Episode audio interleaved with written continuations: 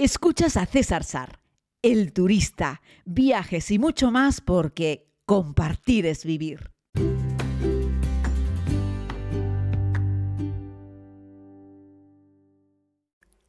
Saludos a todos y a todas, querida comunidad. Espero que estén geniales. Vamos con un nuevo podcast desde Madagascar. La verdad es que estoy enamorado de este sitio.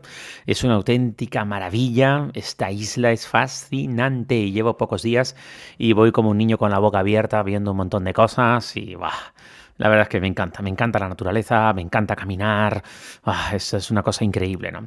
Vengo ahora con el podcast relacionado con la visita nocturna que hicimos ayer por la noche y que les dije que les iba a contar y lo prometido es deuda. Estoy llegando con los podcasts a cualquier hora, pero estoy llegando con un podcast diario en Madagascar y decirte que, bueno, recordarte que estoy aquí con los amigos de Asturlan y que si quieres hacer el mismo viaje que yo o cualquier otro viaje y además beneficiarte de algún descuento, puedes entrar en la página web de Asturlan y una vez que solicitas la información del viaje, te le puedes poner como código promocional el turista, ¿vale?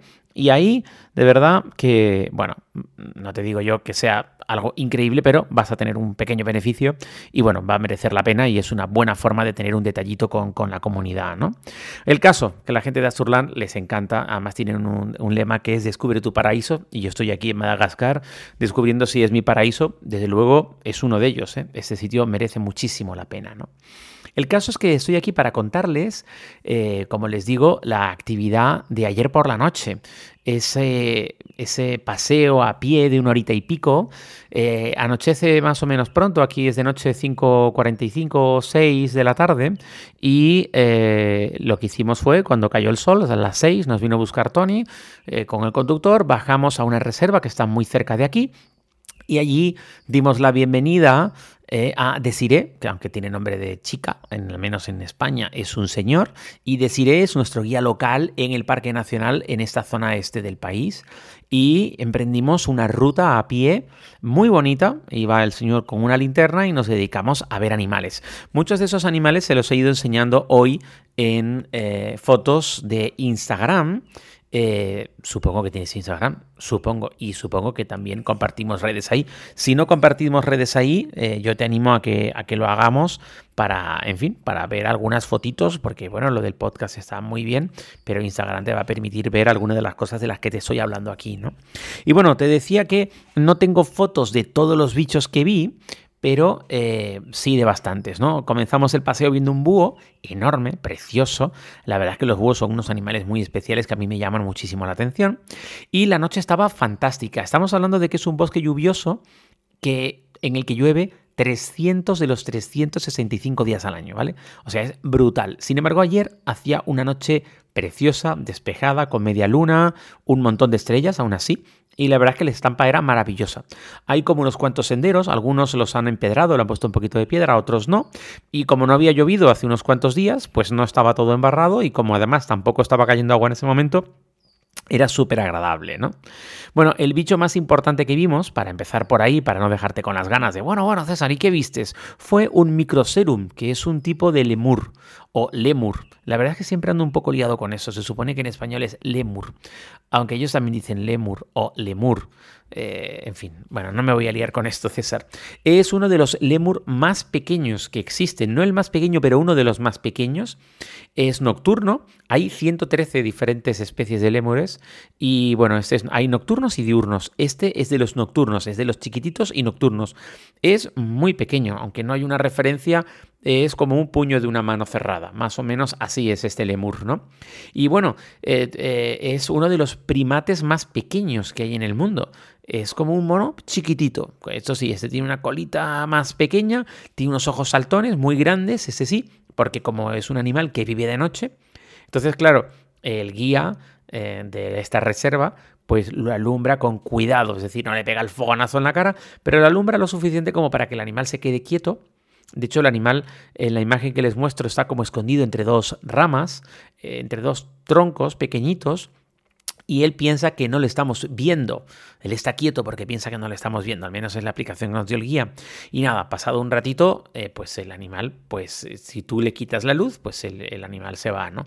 Intentan evidentemente que esto no sea nada muy invasivo, nada, le pone la alumbra un minutito o así, hacemos un par de fotos y seguimos, pero ya les digo, no le pega el fogonazo directamente en los ojos, sino que la alumbra un poquitito.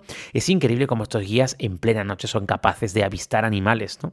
Eh, y bueno, pues vimos, por ejemplo, un gecko eh, que yo no sabía que los geckos, que además que son animales nocturnos, eso sí lo sabía, estos son unos geckos muy particulares porque tienen, la piel del gecko es prácticamente igual que las ramas en las que vive el gecko.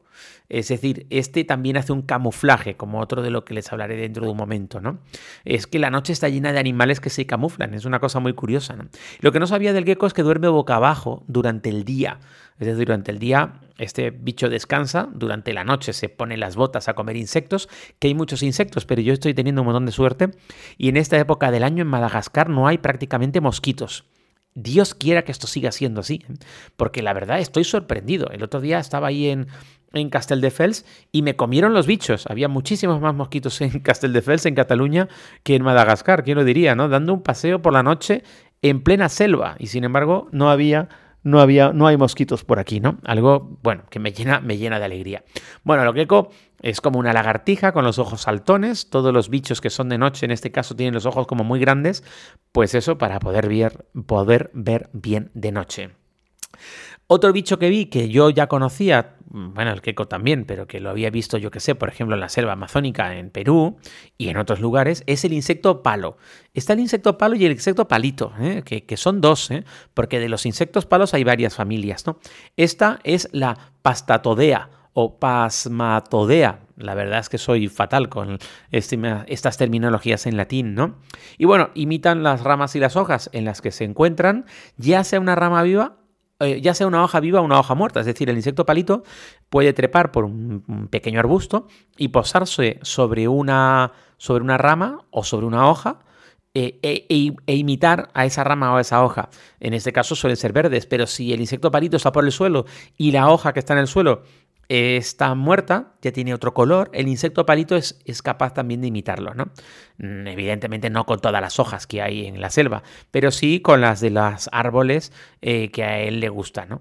Que él come, porque come hojas. Y la verdad es que es un animal muy curioso el insecto palito, no sé si has tenido la oportunidad de verlo alguna vez, pero es muy curioso. Me gusta esto porque vengo de Tanzania, este año que he estado un par de veces en Tanzania, de ver sobre todo animales gordos, que allí también hay chiquititos, pero sobre todo los grandes son los que nos llaman la atención y ahora estoy aquí en Madagascar que vemos muchos bichos pequeñitos. Ojo, el lemur es grande, ¿eh? Porque luego mañana les voy a hablar del lemur más grande que hemos tenido oportunidad de verlo hoy, pero eso se los voy a contar mañana, ¿no?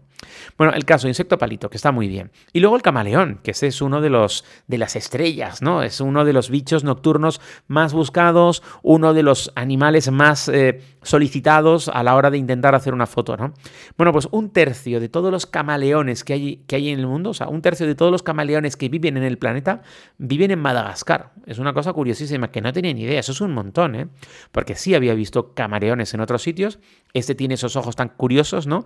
Que los mueve, parece que en todas las direcciones y y bueno, pues este cambia de color descaradamente, ¿no? Este sí que se pone del color que, le da la gana, ¿no? Es cierto que en la noche, pues cuando la alumbras, el animal se queda un pelín desconcertado y no sabe muy bien de qué color ponerse, eso hay que reconocerlo, pero había unas florecillas azules y el animal tenía el lomo un poco más azul. Es cierto que al darle luz, el animal intentó oscurecerse eh, y quedó ahí como a medio camino entre azulado y oscuro, ¿no? Pero claro, eso es una anomalía, porque en teoría eh, no es un animal que de repente esté bajo el pequeño foco de una linterna. Eh, pero ya les digo, me ha gustado porque esas actividades, ya les digo, no son demasiado invasivas y te permiten verlo, pero no tienes la sensación de que estás ahí como fastidiando a los animales. ¿no? Y todo bajo un clima de mucho respeto, de mucha emoción, caminando en mitad de la selva. Te recomiendo que lleves, en fin, que lleves un impermeable si vas a este mismo lugar porque normalmente llueve, pero que en cualquier caso vayas de largo por los mosquitos, que el resto del año si hay mosquitos, en esta época no. Eh, y una gorra porque te van cayendo cositas de arriba. O, te vas dando tú golpitos con las ramas y a mí me está viniendo bien llevar una gorra para protegerme un poco pues de las hojas, de los restos del polvo, en fin, de las cositas que van cayendo y, por lo menos no tiene la sensación de que se está metiendo ningún bicho en el pelo, por ejemplo. Y luego vimos también una rana, una bopfis, que es endémica de Madagascar y que además está en peligro de extinción. Ojo, la rana, amigos, para hacerle la foto y enfocarla, era como la uña del dedo gordo de mi mano. ¿Vale? Para que te hagas una idea. Sí, sí, la uña de un dedo gordo de una mano, esa es la rana. Entonces, era muy pequeña. Yo no sé cómo demonios el guía era capaz de ver algo así, porque yo, ya te cuento, eh, me perdía todas. De hecho, a veces me la señalaba con el dedo y con la linterna y aún así yo no era capaz de verlo. Me encantan esas actividades, me encanta que me saquen por la noche a dar un paseo por la naturaleza. Sientes, tienes un poquito como un puntito de aventura, que lo tienes, porque ya les contaré en el podcast de mañana como hemos visto serpientes, que aquí hay serpientes, que aquí hay boas, que aquí hay un montón de bichos. Y aún así dimos un paseo en la mitad de la naturaleza, en la mitad de la selva, aquí en Madagascar. ¡Guau! ¡Qué historia, amigos! En fin, que les dejo, que un abrazo muy grande, que si te gusta este podcast, por favor dale like dale una estrellita, haz un comentario. Hay que darle vida al podcast, no solo escucharlo. Muchas gracias por escucharlo, pero hay que darle un poco de vidilla al podcast, que siempre viene muy bien para estas cosas que dicen los que saben, que yo no tengo ni idea. El algoritmo y toda la leche que va después del algoritmo, que ni lo sé ni me interesa, pero me cuenta Jacob, mi querido amigo y webmaster, que tengo que pediros que le deis like a las publicaciones o que le digáis que no os gusta, pero que hagáis algo, que hay que interactuar un poquito. Y recordadlo, estoy aquí invitado por los amigos de Asturlan y yo creo que es de recibo agradecerles a ellos este pedazo viajazo que Madagascar llevaba un montón de años en mi lista. Así es que yo sigo en mi compromiso diario de compartir es vivir y de seguir contándoles esas experiencias en esta impresionante isla del Océano Índico. Gracias por escuchar y nos vemos mañana.